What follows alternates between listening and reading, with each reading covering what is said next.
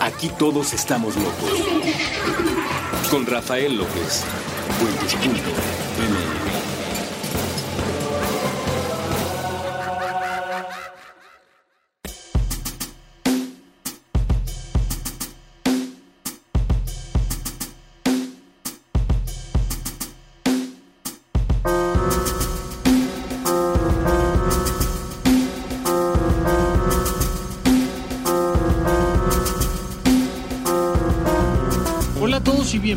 una vez más a este programa que se llama Supracortical. Yo soy Rafa López y como cada viernes a las 8 de la mañana estoy muy contento de platicar con ustedes. Eh, espero que estén disfrutando las emisiones que hemos hecho hasta ahora para ustedes y hemos estado alternando ya con algunas entrevistas que ojalá también les vaya gustando.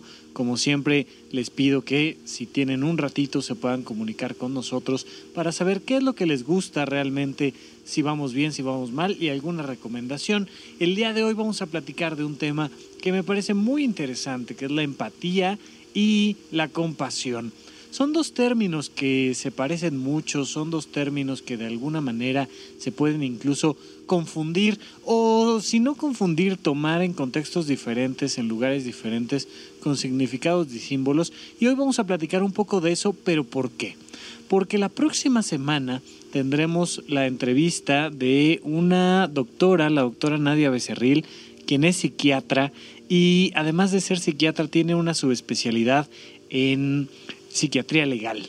Ella es la que se encarga de saber si los criminales que llegan a la PGJ tienen una alteración mental o alguna otra instancia gubernamental y entonces saber si están locos o no. Ya sabemos que aquí todos estamos locos, pero no todos somos criminales y su trabajo es saber si el crimen lo realizó producto de su locura o eh, realmente consciente de lo que estaba haciendo la persona. Le digo yo que que ella es algo así como la, la, que evalúa a el pingüino y el guasón cuando son capturados y, y si tuviéramos, que tenemos una, una versión parecida, eh, no, tan, no tan romántica y no tan dramática como sería el asilo Arkham de Batman, algo así hay en México y ella nos platicará un poco más sobre esto.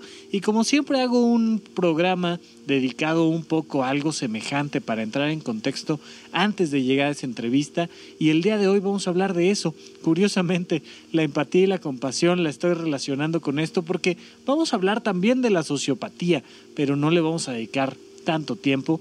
Pero sí quiero que se entienda qué diferencia general hay entre un sociópata y un psicópata y cómo esto tiene repercusión eh, desde una perspectiva jurídica y también romántica. Ya en, algún episodio de subtexto con Magali Urquieta habíamos platicado sobre los asesinos seriales y cómo, cómo sus historias en el cine no son tan interesantes, tan llamativas, e incluso gente que le gusta eh, la paz y, y, la humanidad y todos estos sentidos que en supracortical, como han visto, exaltamos. También somos fans de los grandes asesinos seriales, de las historias, y ya algún día platicaremos un poco más al respecto.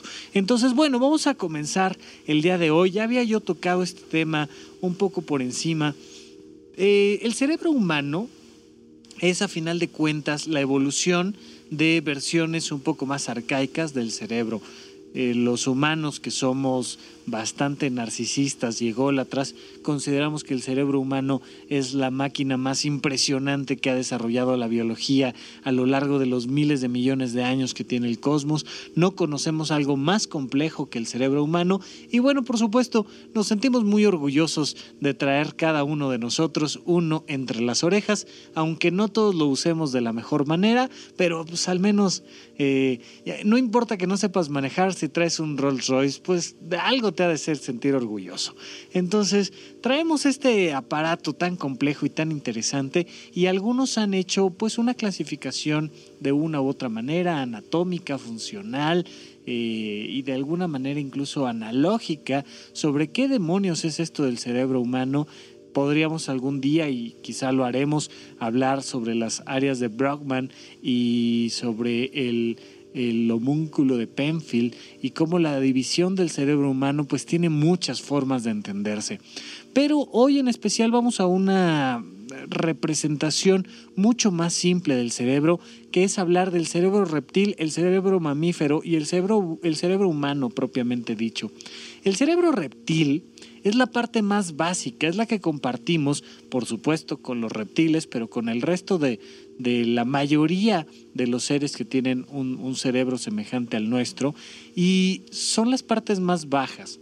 Cuando, cuando un feto va creciendo, se parece más a una lombriz que a un ser humano. Los primeros días de vida somos una especie de, de tortilla, de un, un, rollito celular que tiene una boca y tiene, pues digamos, como una colita, por decirlo así, y en medio hay un hueco. En la parte inicial, donde está la boca de ese hueco, se empieza a formar un cúmulo de células que se van a convertir en el cerebro.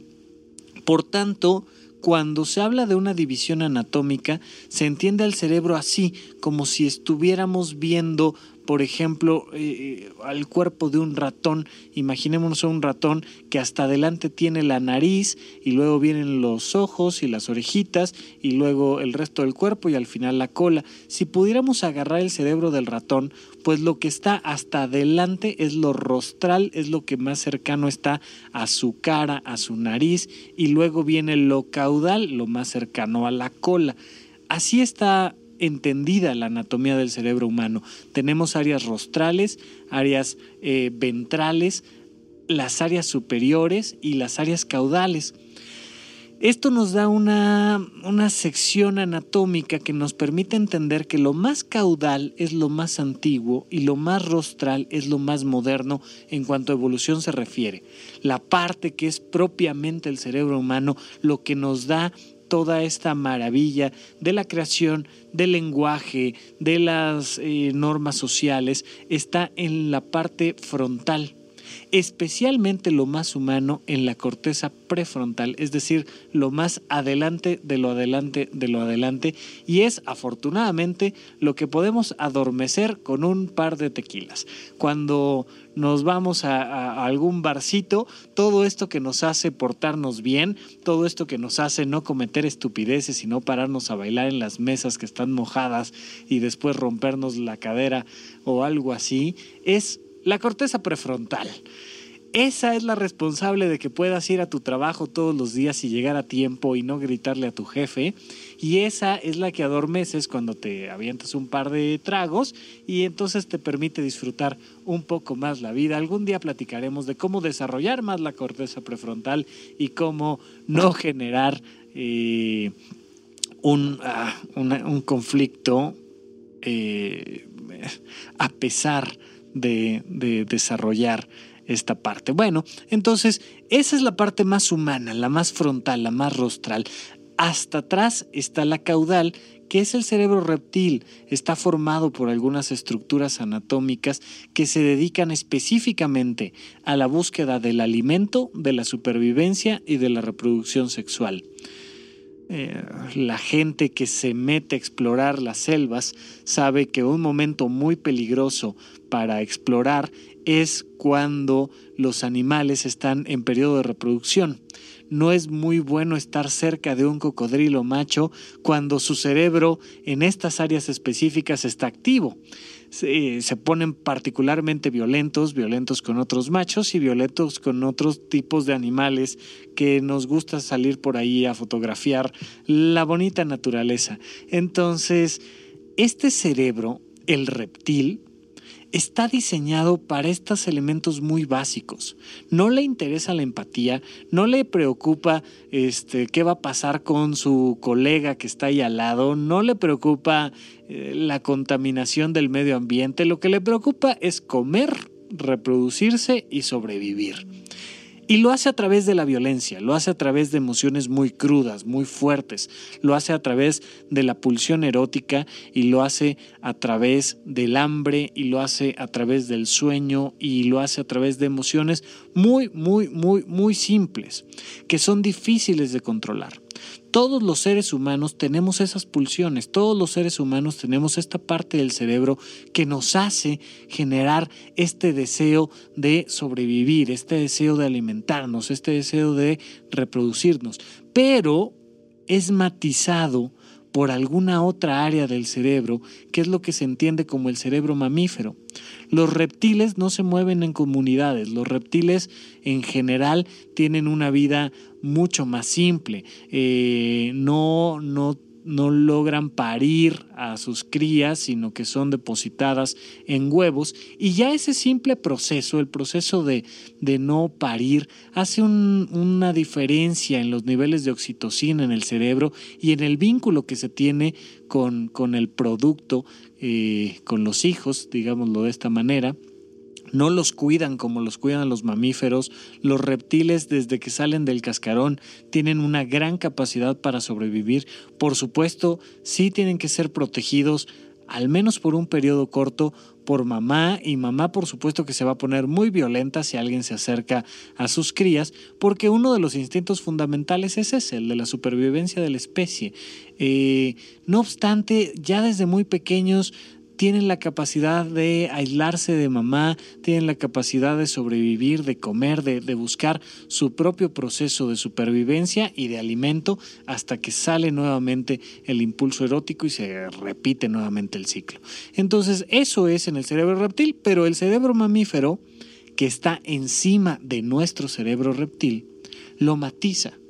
Porque el elemento fundamental de los mamíferos, que es una de las cosas que nos ha permitido sobrevivir en el planeta Tierra, es la comunidad. Es preocuparme por el otro.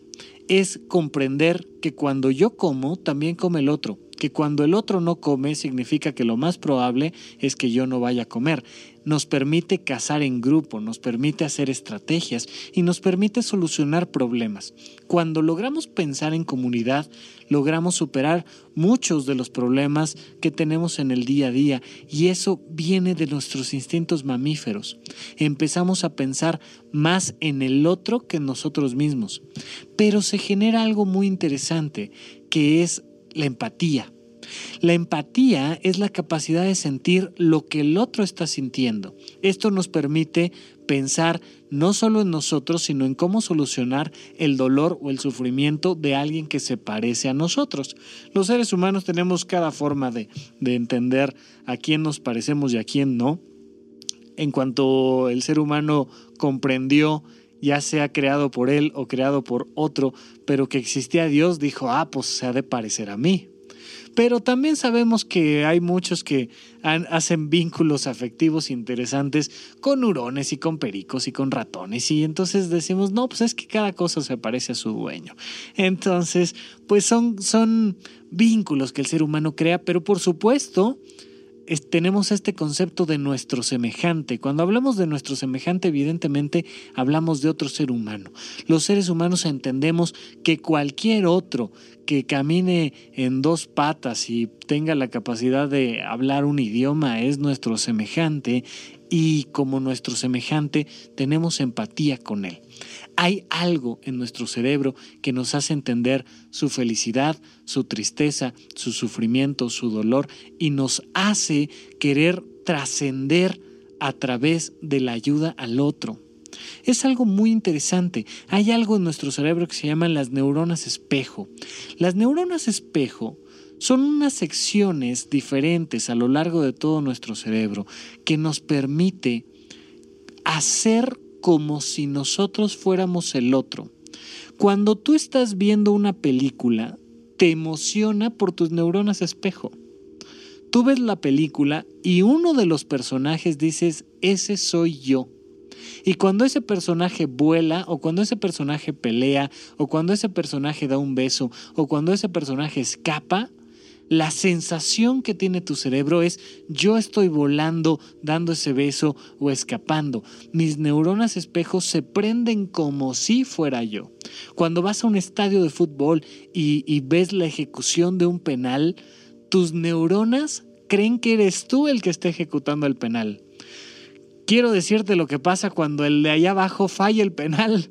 Pues por eso se genera toda la emoción negativa de no puede ser, me hiciste fallar el penal, no sé si me explico, es tu culpa, yo estoy viviendo a través de ti una experiencia específica. Esto se ha llevado a niveles de resonancia magnética y entonces se ha puesto en un aparatote. Eh, la resonancia magnética, por cierto, es el aparato preferido de las chicas de Mandarax, a quien mando un saludo. Pero sí, se mete a la gente en resonadores magnéticos y se les pasan películas. Cuando ponen la película de un hombre brincando, la persona que está en el resonador magnético prende sus neuronas como si ella estuviera brincando.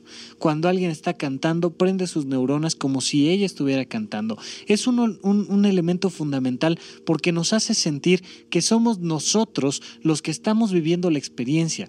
Hay muchas veces que he recomendado desde una perspectiva terapéutica a alguna bailarina que se rompió el pie o alguna atleta que tiene que salir adelante de una depresión, ver videos de aquello que les gusta hacer y que pueden hacer, porque la sensación emocional es como si yo lo estuviera haciendo, es darme la oportunidad de viajar a través de un libro y poder leer una novela donde el personaje principal está haciendo tal o cual cosa, eso hace que mi cerebro crea que yo lo estoy haciendo, o viendo una película, o este, eh, viendo que alguien baile o practique un deporte o cante.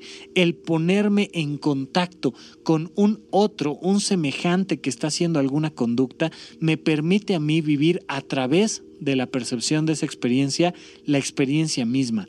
Yo creo que soy yo el que estoy cantando y para mi cerebro es igualmente de importante cantar yo como ver cantar al otro. Le da material que le permite moverse hacia adelante. El cerebro mamífero desarrolla estas neuronas espejo, por eso esta, esta vieja frase de monkey see, monkey do, el, el monito que ve el monito que hace cuál es la mejor forma de aprender eh, a hacer cualquier actividad viendo cómo la hace otro. Tenemos esta capacidad de poner nuestra atención en otro y asemejar el, el personaje muchas veces traído al cine y a los aplausos de Tarzán, pues es la, la, noción misma de cómo el ser humano le gusta imitar, imitar el ladrido o imitar el rugido o imitar la postura. Eh, las artes marciales toman mucho de la imitación de los animales para asemejar. ¿Por qué? Porque tenemos estas neuronas espejo. Y gracias a estas neuronas espejo desarrollamos la empatía, desarrollamos la capacidad de sentir lo que el otro siente, desarrollamos la capacidad de pensar como el otro piensa. Todo este proceso de la defensión de los animales eh, viene de eso, viene de un proceso simple y llano de pensar qué sería si yo estuviera viviendo ese proceso. Pero aquellos que defienden a los animales se han dado cuenta que sufren mucho por ellos. Es decir, veo a un perrito callejero ah, y se me rompe el corazón. Y luego este, veo a un elefante en el circo caminando en dos patitas y a un tigre brincando eh, por un aro de fuego y digo es que no puede ser y genera una emoción negativa. Y entonces me indigno y me indigno con los toros y me indigno por los toreros y, me da gusto que eh, voy, voy a la plaza de toros y le echo porra al toro. ¿No? Y entonces ojalá ese maldito y entonces empiezo a sentir esa emoción negativa y me hierve la sangre. ¿Por qué? Por mi capacidad empática, porque tengo la capacidad de sufrir lo que el otro sufre. Esto es algo muy positivo, se llama empatía, pero genera algo que se llama el burnout. El burnout es eh, traducido un poco libremente al español. Es un síndrome que experimentan muchos de los que dan servicio a los más necesitados. Los médicos, los bomberos, los paramédicos y en general las personas que se dedican a atender tragedias, a atender personas que sufren, que tienen dolor. Ese mismo proceso de empatía, esa, esa misma sensación de que te hierve la sangre. Imagínate que fueras un pediatra que ve todos los días las negligencias de los padres, te empieza a minar, a desgastar, a maltratar emocionalmente. Vamos a platicar un poquito de la diferencia entre la empatía y la compasión cuando regresemos de nuestro primer corte. Les pido que nos esperen un poquito. Como siempre hay información importante y además mucho de la creatividad de la gente que aquí en Puentes hace los promos. Así es que vamos al corte y regresamos aquí en Supracortical.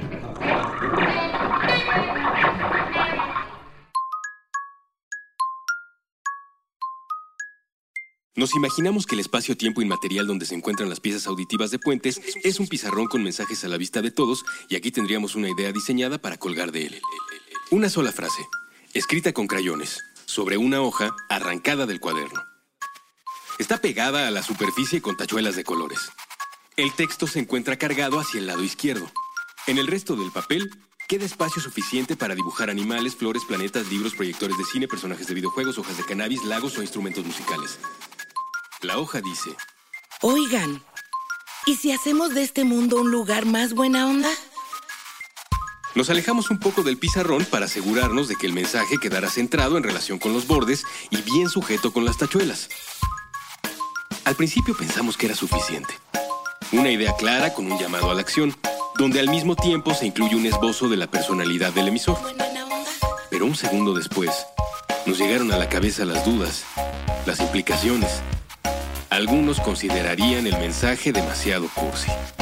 Con el teclado vuelto ráfaga, un usuario comentaría que el enunciado en particular y la pieza en lo general no funciona como arte. Otros nos dirían que en el contexto de injusticia, desigualdad, discriminación y muerte que vivimos, un pensamiento así, transmitido por un medio discreto, termina diluido y sin servir para mucho.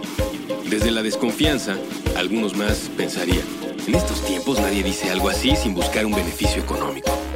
O tal vez estos quieren invitarme a una secta. Los de las sectas siempre usan ese tipo de mensajes. Un montón de gente, por ridículo que parezca, no querría que el mundo fuera un lugar más buena onda para todos porque se terminarían sus privilegios. Nos quedamos mirando al pizarrón. Tomamos un poco de distancia para mirar los obstáculos. Y justamente todas esas dificultades hacían que valiera la pena preguntarlo en voz alta tantas veces como fuera necesario desde esta minúscula partícula de la gran conversación humana. Así que dejamos esa hoja sobre el pizarrón con sus tachuelas de colores y sus trazos hechos con crayola. Cualquiera que pase por aquí puede leerlo. Oigan, ¿y si hacemos de este mundo un lugar más buena onda?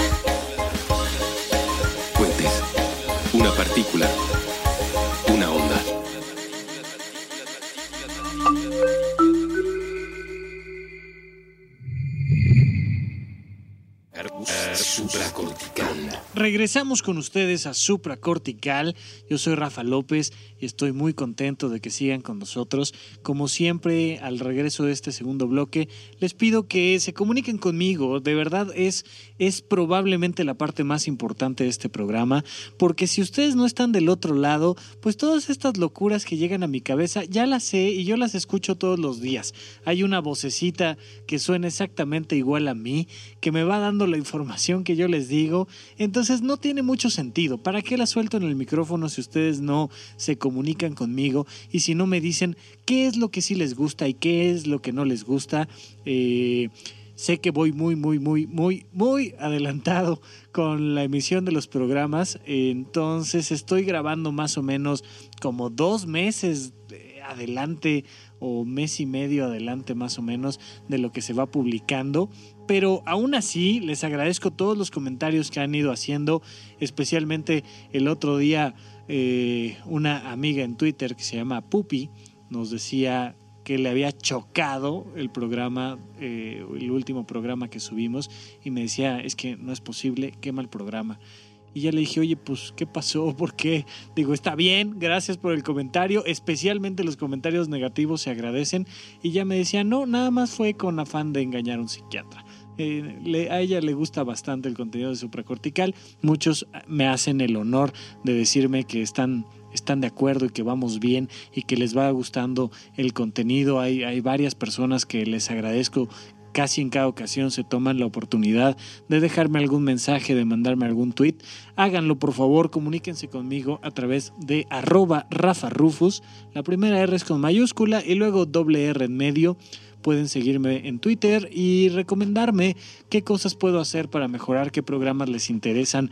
Ya por ahí nos pidieron que habláramos un poquito de un artículo que salió que dice que el alma humana entra al feto en el día 14 y entonces platicaremos sobre el alma qué es, qué no es, existe, no existe, qué onda con estos 21 gramos, digo, ya, ya muchas veces, hace décadas se hablaba de los 21 gramos que pesa el alma y de cómo cuando un ser humano se muere, inmediatamente pesa 21 gramos menos.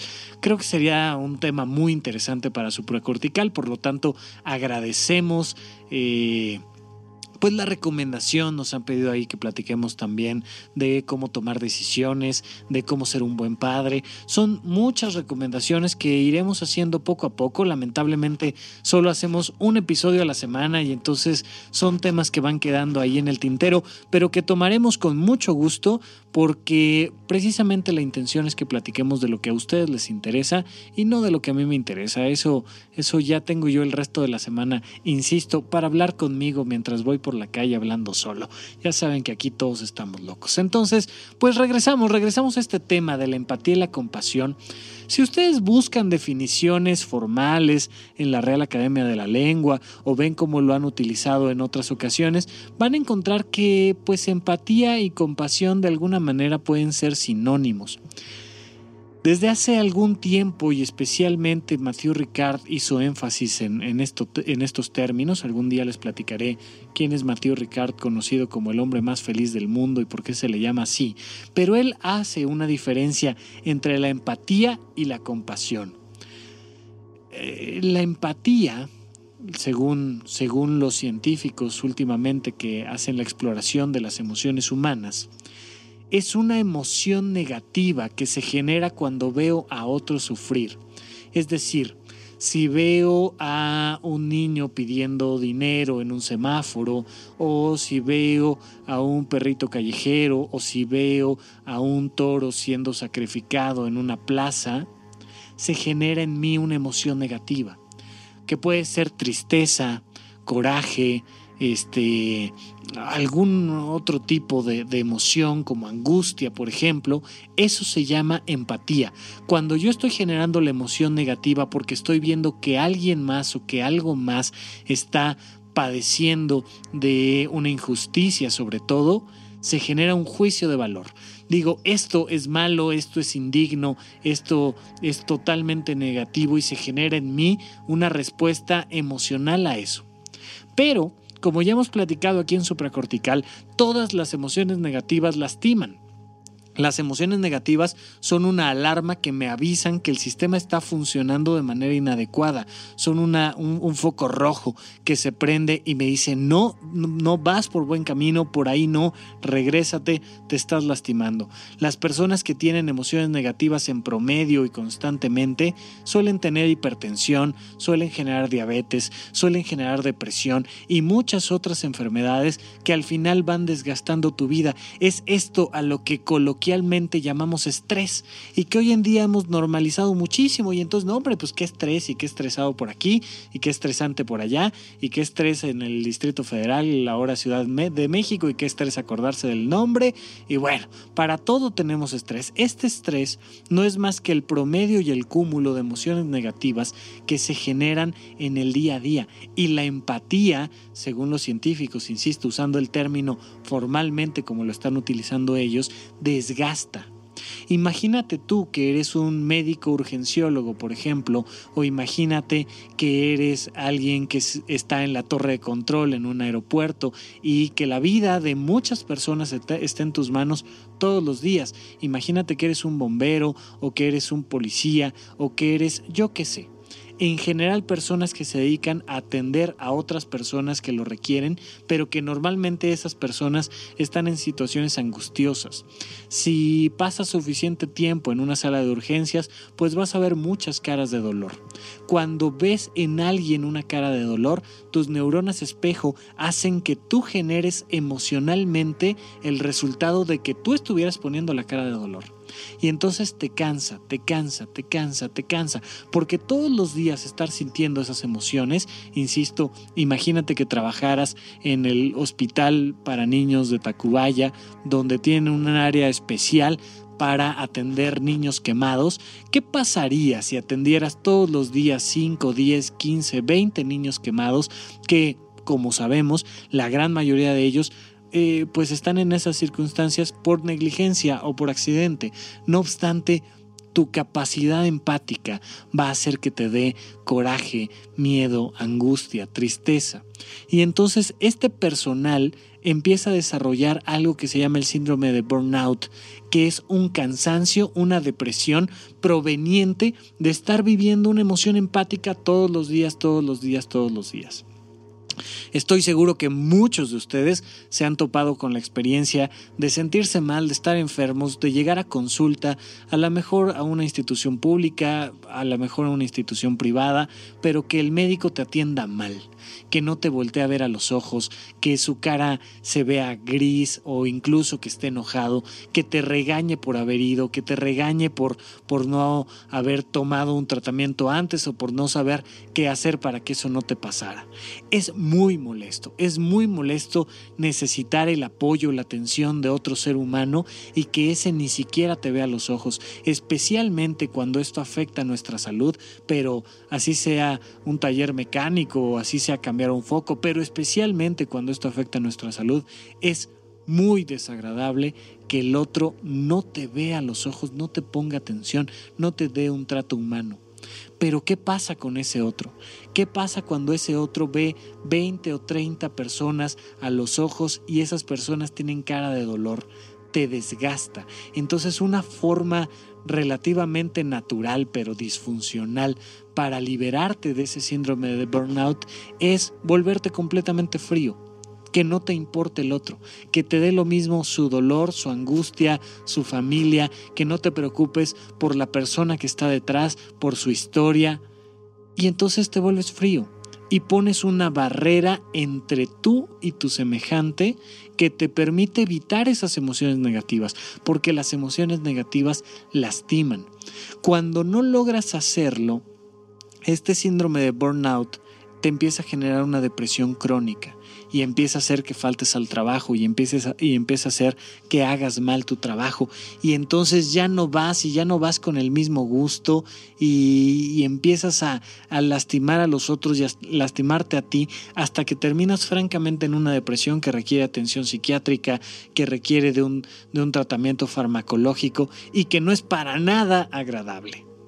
Entonces, pues pareciera muy complicado. ¿Cómo le hacemos si tengo la vocación de ayudar a alguien porque soy bombero, pero cada vez que lo hago me desgasto y me desgasto y me desgasto? No puedo dejar mi vocación porque, como hemos platicado aquí en supracortical, la vocación es un elemento extremadamente importante, es aquello que te define. Ya lo hablaremos algún día específicamente, tomaremos un programa completo para hablar sobre la vocación y cómo la respuesta a quién soy y qué hago en este maldito planeta tiene que ver en mucho con la vocación. Entonces, no me puedo quitar mi vocación porque además la vocación no se inventa, se descubre y Tampoco puedo estar sufriendo mi emoción empática todos los días, todos los días, todos los días, porque termino deprimido. Entonces, ¿qué hago? Bueno, pues algunos científicos han descubierto que los que pueden superar este proceso lo hacen por la vía de la compasión. ¿Qué demonios es la compasión? La compasión es percibir al otro pero en vez de sufrir con él, generar una emoción positiva por ello. Esto es, de hecho, desde el punto de vista incluso etimológico, es un poco extraño porque técnicamente compasión es vivir la compasión con el otro, es una compasión.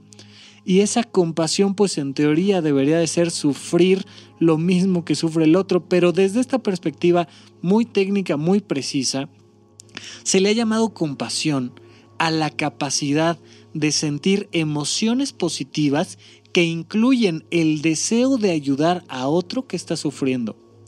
Entonces, te pregunto, ¿podrías ver a un toro ser sacrificado en una plaza, o a un perrito en una calle, o a un niño pidiendo dinero y enfermo, y sentir emociones positivas? Ahí es donde está el detalle. Es mantener el amor, el deseo, el gusto por ayudar al otro, comprendiendo que está sufriendo. Es decir, en ningún momento decimos, ay, qué padre, sí, ojalá siga sufriendo. No, no es por ahí. Es deseo ayudarle y deseo quitarle ese dolor y ese sufrimiento, ya sea, ya sea un, animal que requiere alimento, que requiere atención médica, o ya sea una persona que está enferma, o eh, incluso una sociedad completa, o lo que tú me digas. El planeta entero, por ejemplo.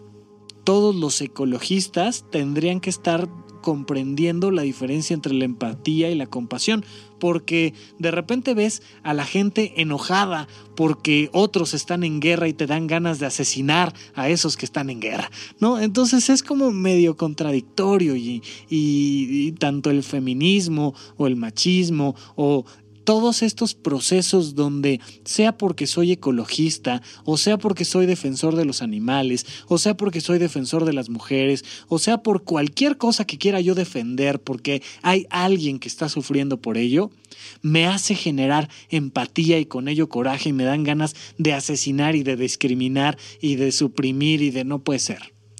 El elemento importante es poder generar compasión una emoción positiva que me permite ayudar al otro.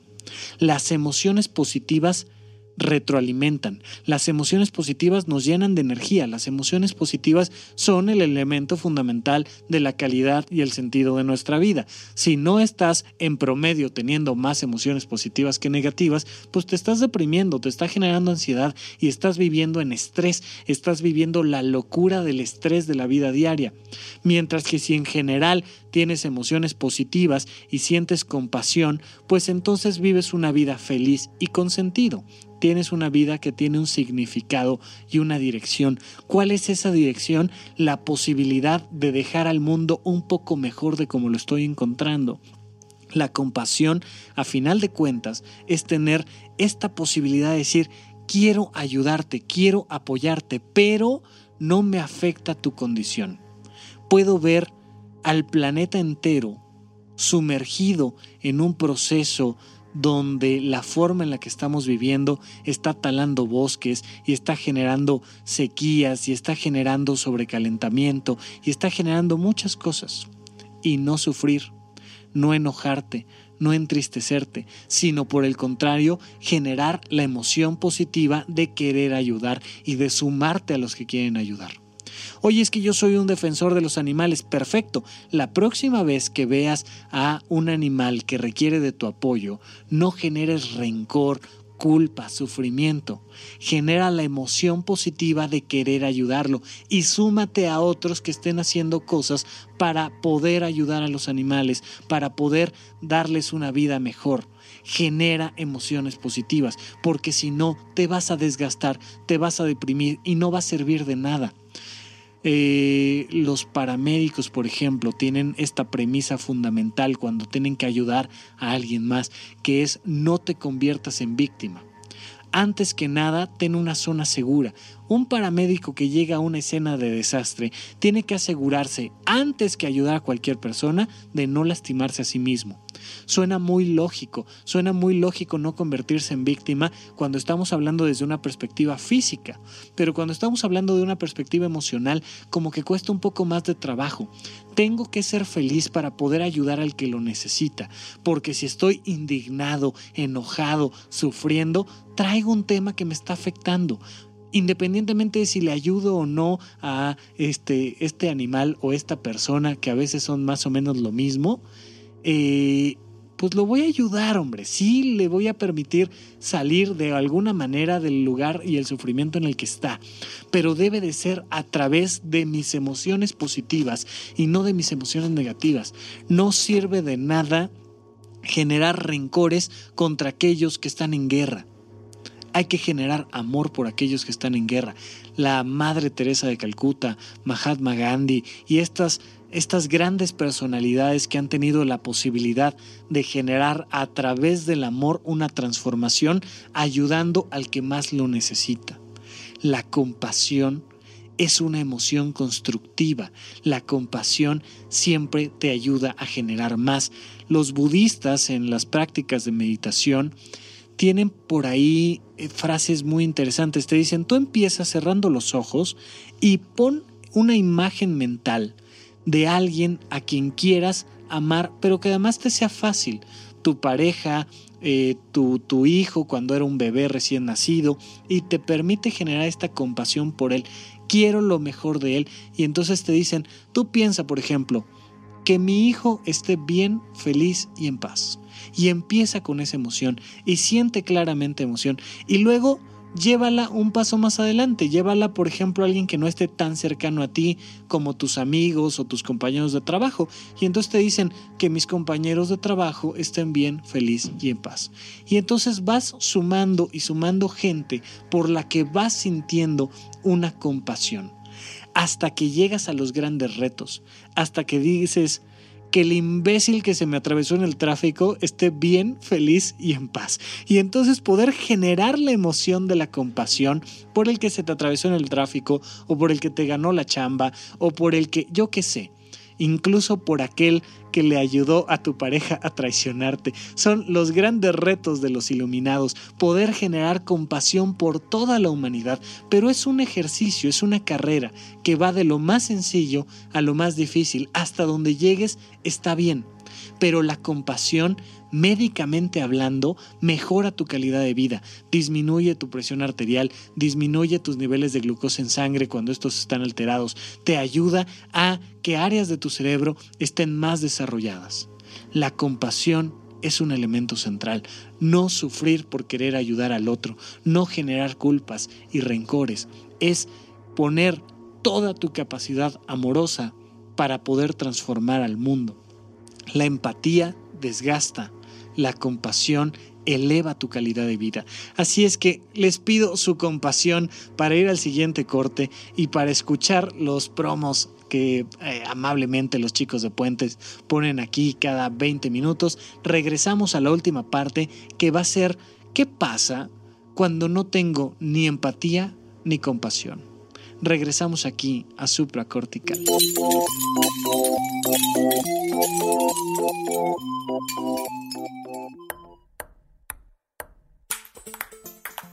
Prestar pensamientos, pelotear partidos, platicar películas, palidecer por placer, pintar paisajes públicos, postularse para Padawan, pasear por planos paralelos, percibir pequeñas partículas, por palabra procrear planetas para par, progresar por plataformas pixeleadas, pulir parlamentos, proteger paraísos, pa, pausar.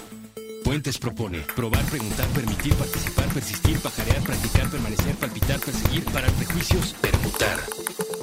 Permea paz. Proyecta puentes.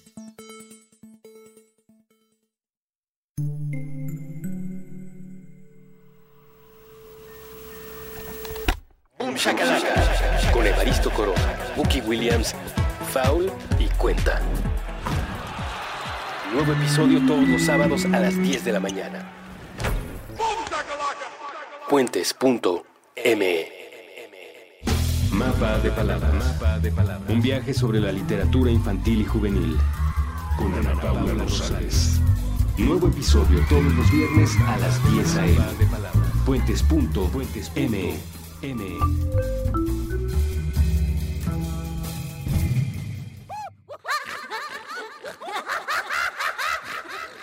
Estamos de regreso aquí en Supracortical. Vamos al último bloque de este episodio.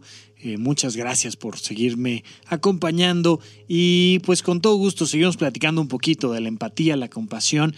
Ya, ya dijimos la importancia de poder transformar estas emociones negativas cuando vemos sufrir a alguien que se llaman empatía y convertirlas en emociones positivas que se llama esto compasión, el deseo de ayudar a otro.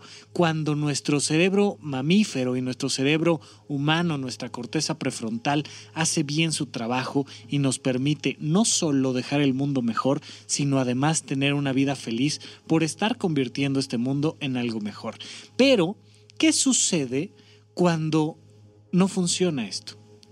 ¿Qué sucede cuando me tiene sin el más remoto cuidado lastimar a alguien, que yo mismo sea capaz de lastimar a un animal o lastimar a una persona sin que eso me produzca ningún tipo de emoción.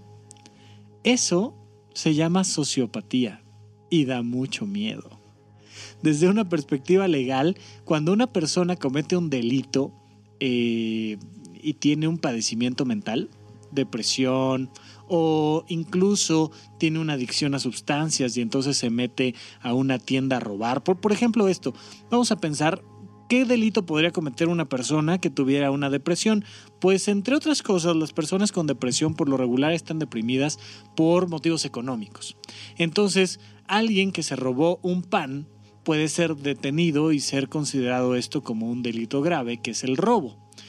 ¿Por qué? Pues porque estaba triste, porque ya no veía otra salida y porque sentía que ya no podía solucionar eh, su vida si no recurría al robo.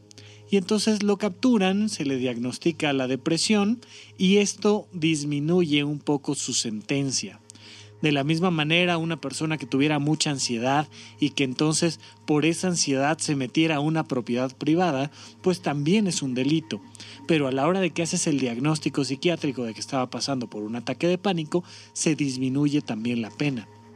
De la misma manera podría suceder con alguien que tiene una adicción a la cocaína como tiene una adicción a la cocaína y necesita, porque está en un síndrome de abstinencia, conseguirla y entonces roba una tienda para tener la posibilidad de conseguir la droga, pues entonces se le captura, se le acusa de robo, pero al ver que tiene una adicción a la cocaína, también eso disminuye su pena.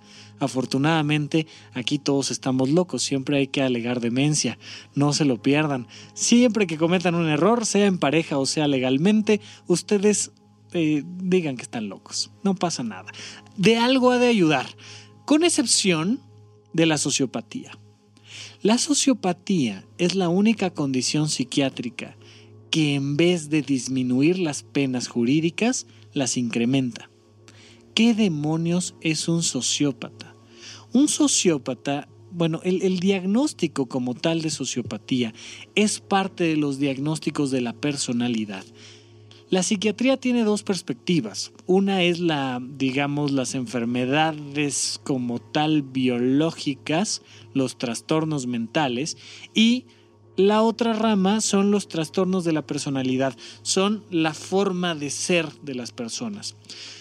Si tu dopamina no funciona del todo bien y entonces tienes alteraciones en la recepción de la dopamina, vas a empezar a escuchar voces, a tener alucinaciones, a ver cosas que los demás no pueden ver.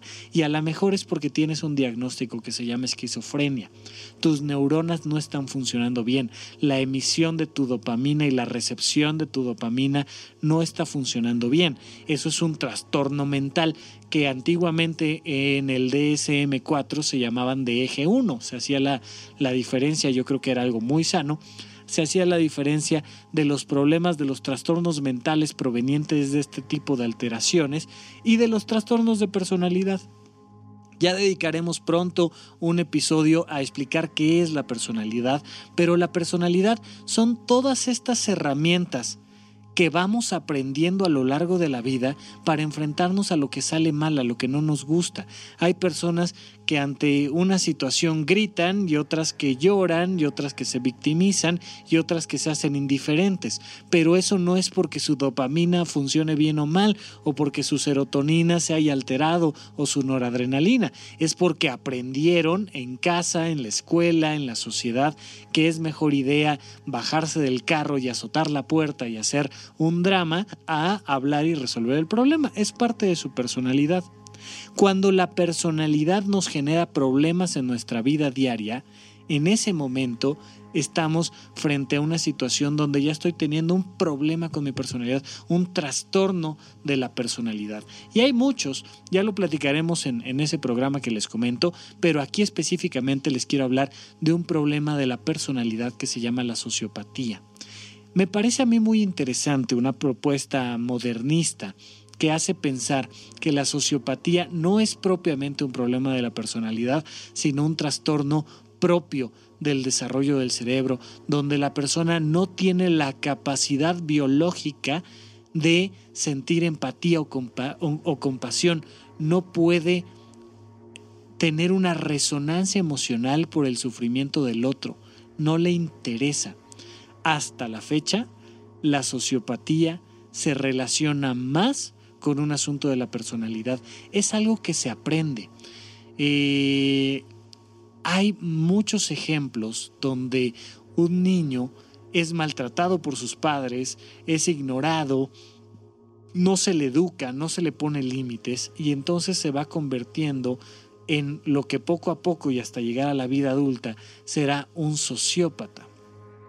Este niño va formando una serie de criterios y un sistema de valores que nos hace sentir y pensar de una manera diferente este niño empieza, por ejemplo, y muchos han escuchado esto, a lastimar animales.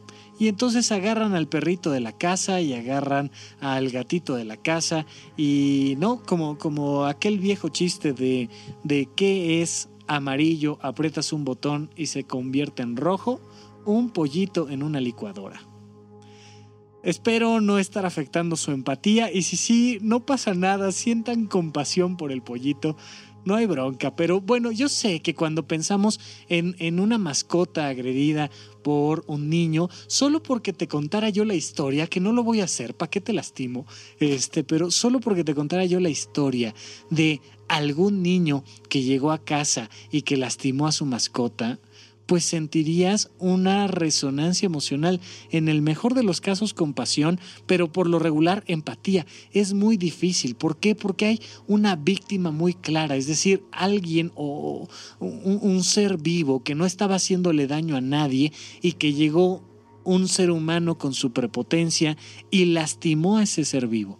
Normalmente solo por escuchar la historia, generas esta resonancia emocional. Es como cuando te imaginas que estás chupando un limón y entonces haces cara de que estás chupando un limón, ya sabes. Eh, es algo parecido. Hay una reacción inmediata y natural, humana, que te hace sentir una emoción. El sociópata no la siente. El sociópata puede mentir sin sentir culpa.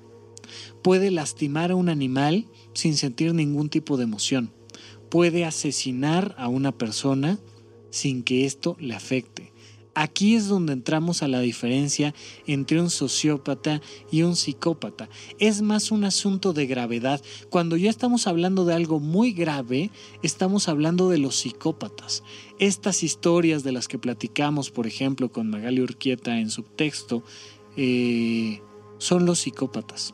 Son las personas que pueden crear todos estos planes y les permiten no ser capturados, hacer asesinos eh, múltiples y seriales y, y no sentir nada y sentir placer y disfrute dañando a otro, afectando a otro, eso es la psicopatía. La sociopatía es lo mismo, pero región 4. La sociopatía es algo que se hace aquí a la vuelta, donde simplemente me colgué de la luz para pues, tener electricidad gratis y simplemente me robo el, como dicen nuestros amigos españoles, el wifi del vecino y simplemente eh, me aprovecho, me meto en la fila y, y, me vale y ahí en el metro meto el codo para que yo me siente y el otro no y no genero ningún tipo de emoción negativa.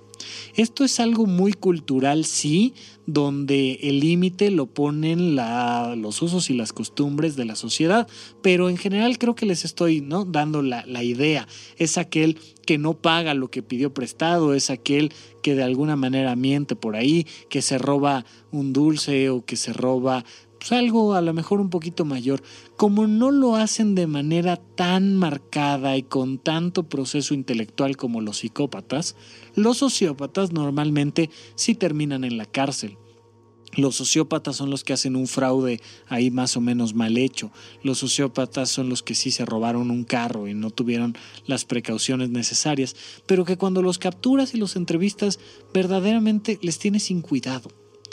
Es impresionante ver a niños que tienen el diagnóstico de un trastorno disocial, que es lo mismo pero en chiquito. Este, el sociópata es el adulto y la versión infantil se llama disocial. Cuando cumplen 18 años, mágicamente les cambias el título y entonces ya se llaman sociópatas, ya no son disociales. Bueno, cuando tienes la oportunidad de entrevistar a un niño disocial, asusta. La resonancia emocional que uno genera es de miedo, es no puedo creer que en este pequeño escuincle haya tal nivel de maldad.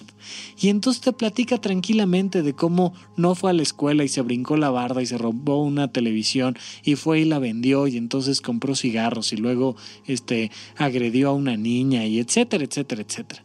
Y te lo dice un bodoque de 12 años y te lo dice con frialdad y te lo dice sin que le interese de ninguna manera. Los papás normalmente son los que sí llegan con cara de asustados, ya no saben qué hacer con él, no saben cómo ponerles límites, porque si, si recuerdan ustedes, por ejemplo, hay un, hay un episodio en Malcolm el en medio donde uno de los hijos por fin puede ser amenazado por sus padres porque por fin algo le interesa. Se vuelve fan de cocinar, de hornear, de entrar a la cocina y producir cualquier tipo de alimento y le encanta.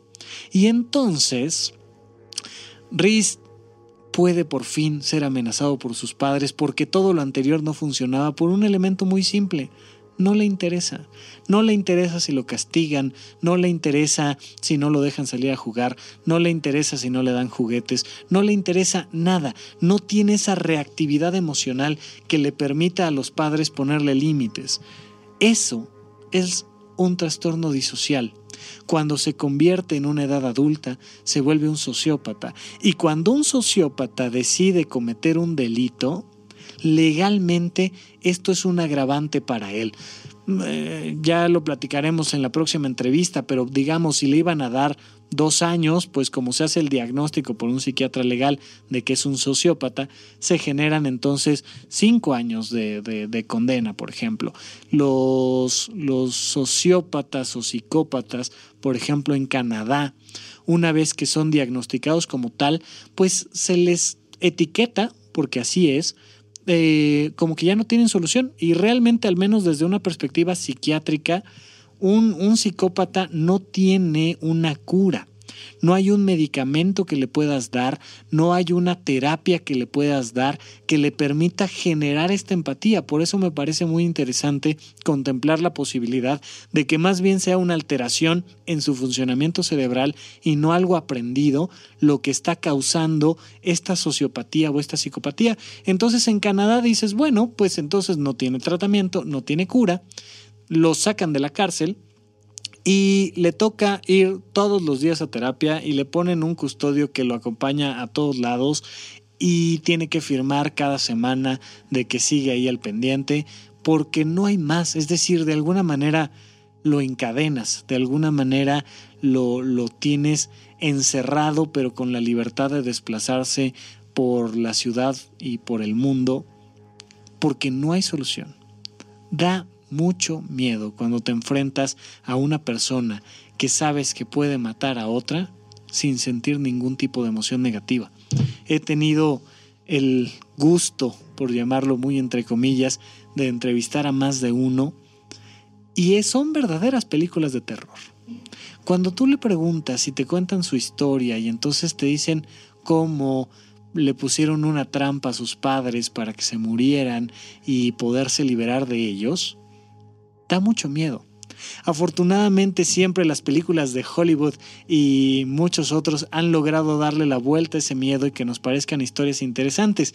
Incluso los geniales Simpson eh, lo lograron cuando cuando el señor Burns llega a la clínica Mayo y le están haciendo el cuestionario de rutina y dice, causa de, causa de la muerte de los padres, me estorbaban. Es simplemente una manera de demostrar con quién estamos hablando.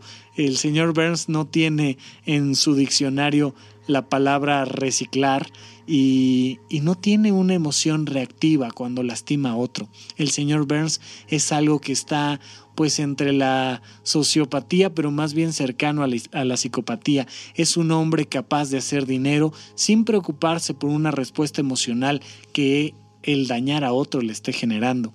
Son, son historias muy interesantes cuando las vemos en el cine o en el teatro o cuando las vemos en una novela, son historias muy interesantes.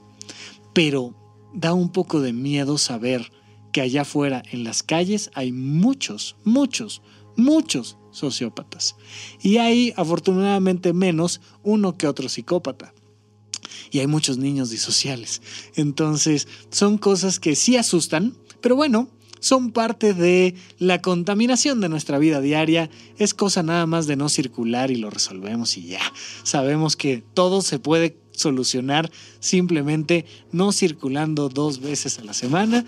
Resolvemos cualquier tipo de contaminación. Seguramente funcionará también para librarnos de los sociópatas y de los psicópatas. Así es que bueno, ojalá tú que me estás escuchando si tengas reactividad emocional. Ojalá no sea que le pongas play a este programa y no lo quites nada más porque no te genera ningún tipo de emoción, sino que al menos te genere un poquito de compasión y compasión por el pobre psiquiatra que está ahí hablando frente al micrófono, ¿no?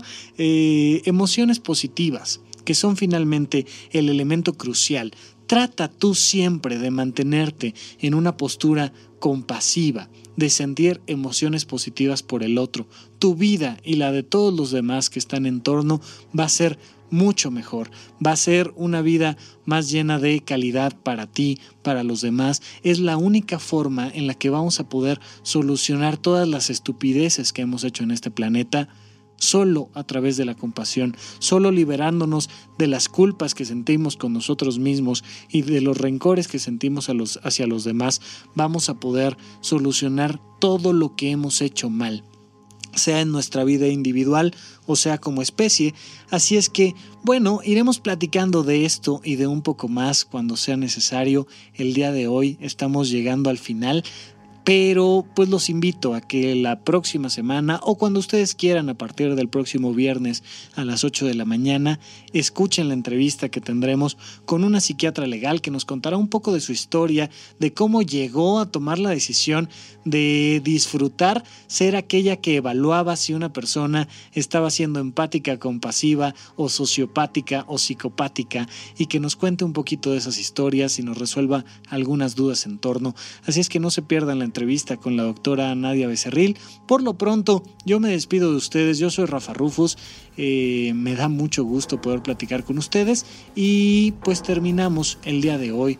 Ojalá, ojalá vayan ustedes poco a poco construyendo cada vez más una felicidad, una vida más plena. Mientras tanto, seguiremos platicando aquí en Supracortical. Muchísimas gracias y hasta la próxima.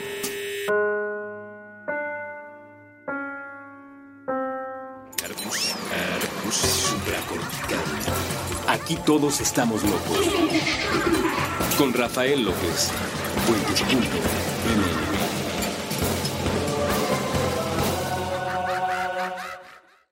¿Quieres regalar más que flores este Día de las Madres? The Home Depot te da una idea. Pasa más tiempo con mamá plantando flores coloridas, con macetas y tierra de primera calidad para realzar su jardín. Así sentirá que es su día todos los días. Llévate tierra para macetas Bigoro por solo $8.97 y crece plantas fuertes y saludables dentro y fuera de casa. Recoge en tienda y sigue cultivando más momentos con mamá en The Home Depot. Haces más, logras más. Más detalles en homedepot.com diagonal delivery.